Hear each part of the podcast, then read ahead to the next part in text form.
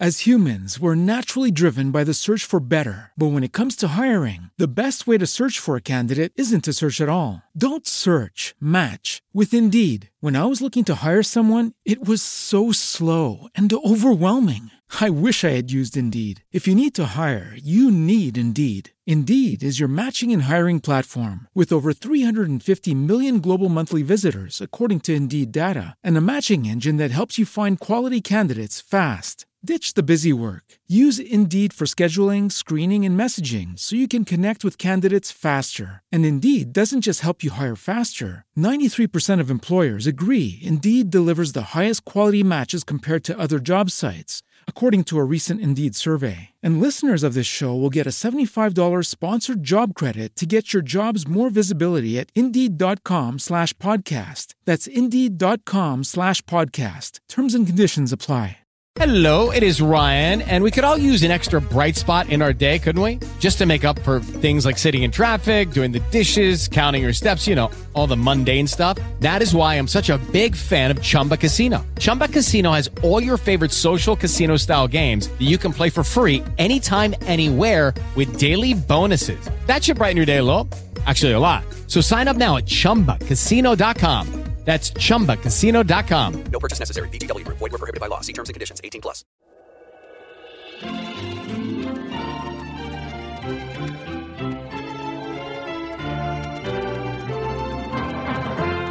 El Señor Jesús dijo, Yo soy el camino, y la verdad, y la vida.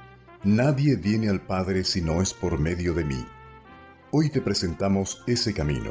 Escucha este mensaje en la voz de Cornelio Rivera. El que no cree piensa que el que cree o está loco o está tratando de aprovecharse de la sencillez y credulidad de los demás. Su conclusión es no ponerle atención o poner al fulano en su lugar. A principios del siglo XX apareció la noticia en el periódico de una ciudad norteamericana reportando que un hombre de nombre Josué Coppersmith había sido arrestado por tratar de sacarle dinero a la gente ignorante y supersticiosa, queriéndoles vender un aparato que según él transmite la voz humana por medio de alambres. El timador le llama al aparato teléfono.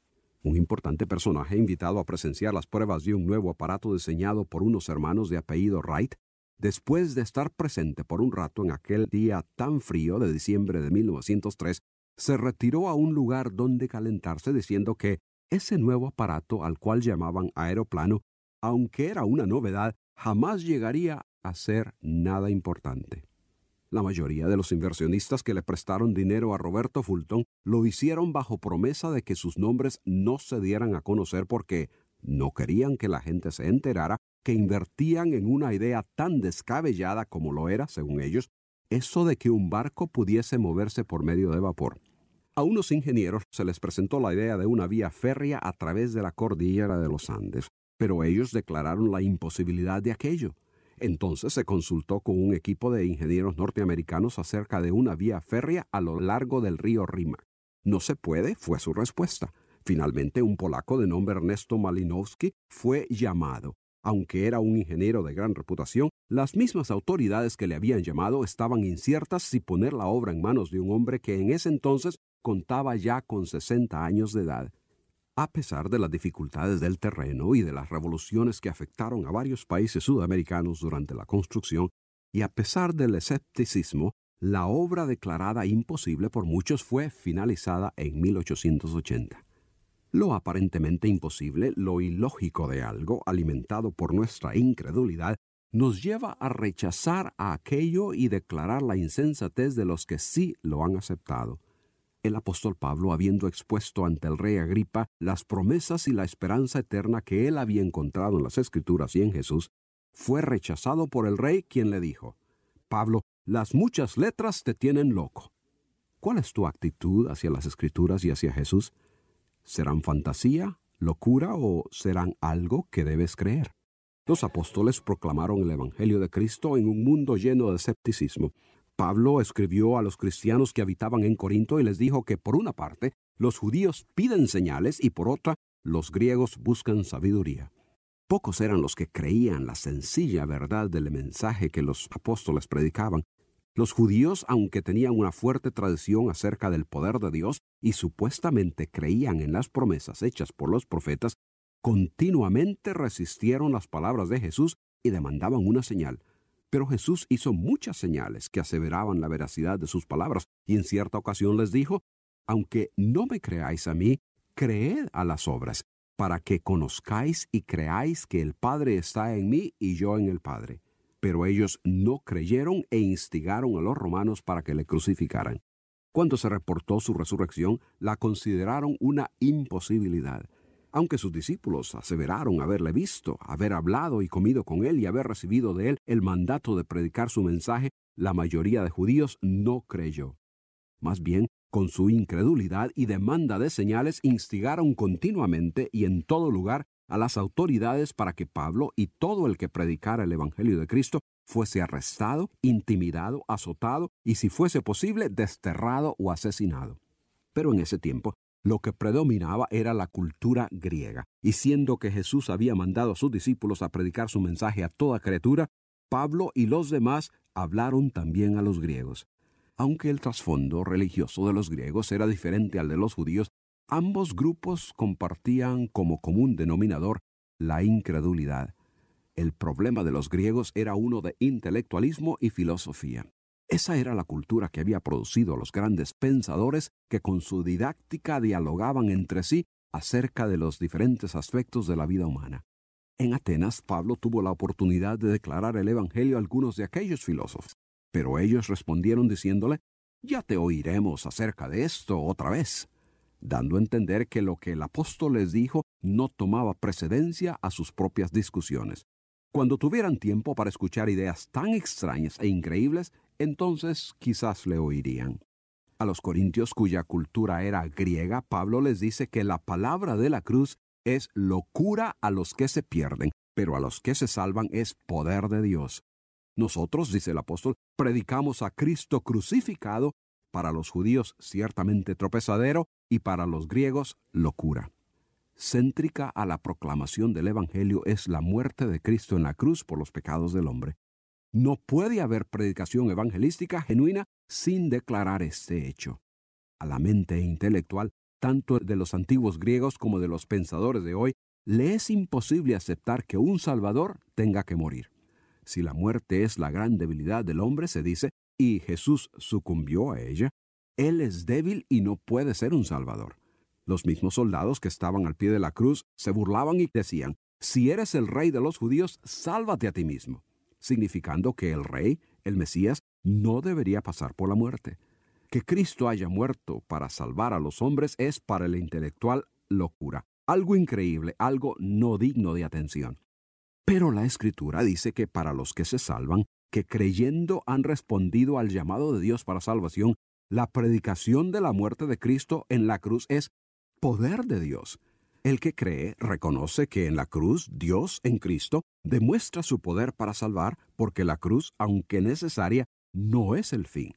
Esto para la mente intelectual es incomprensible, pero dice Pablo que está escrito, destruiré la sabiduría de los sabios y desecharé el entendimiento de los entendidos. A esto el apóstol agrega, ¿dónde está el sabio? ¿Dónde está el escriba? ¿Dónde está el disputador de este siglo? ¿No ha enloquecido Dios la sabiduría del mundo? Pues ya que en la sabiduría de Dios el mundo no conoció a Dios mediante la sabiduría, agradó a Dios salvar a los creyentes por la locura de la predicación. En vista de que la sabiduría puramente humana es incapaz de aceptar la predicación de la cruz, Dios, en lo que se refiere a la salvación que Él provee por el mensaje del Evangelio, reduce la sabiduría e intelectualismo del hombre a nada el sabio, el disputador, el intelectual, todos quedan sin ningún argumento que pueda derribar lo que ellos llaman locura y que se les hace imposible entender lógicamente, pero que Dios soberana y sobrenaturalmente usa para hacer llegar su salvación al ser humano. Y eso que Dios usa es la predicación de la cruz. Por lo tanto, concluye Pablo, que lo insensato de Dios es más sabio que los hombres, y lo débil de Dios es más fuerte que los hombres. La mente humana considera insensato, débil e increíble el que Jesús, con su muerte, salve al hombre dándole perdón de pecados. Esa insensatez divina, si es que se le puede llamar así, es más sensata y más fuerte que toda la sabiduría y la fuerza que toda la humanidad pueda jamás producir. Pues con todo, el hombre no puede salvarse ni a sí mismo ni a otros. Pero Dios, que es rico en su misericordia, por su gran amor con que nos amó, aun estando nosotros muertos en pecado, nos da vida con Cristo. Oh, profundidad de las riquezas de la sabiduría y de la ciencia de Dios, cuán insondables son sus juicios e inescrutables sus caminos. ¿Quién entendió la mente del Señor? Porque de Él y por Él y para Él son todas las cosas. Tu intelectualismo no puede humanamente explicar lo que Dios ha hecho en Cristo. Pero cuando en humillación reconoces que eres pecador y que necesitas perdón, el Espíritu de Dios te ilumina para que creas en el sacrificio de Cristo como el único camino al perdón y la vida eterna. La imposibilidad de la salvación por medio de Cristo desaparece de tu mente cuando haces a un lado tu incredulidad y aceptas a Cristo por fe como tu Salvador y Señor. El mensaje de la cruz, aunque humanamente insensato, es divinamente poderoso.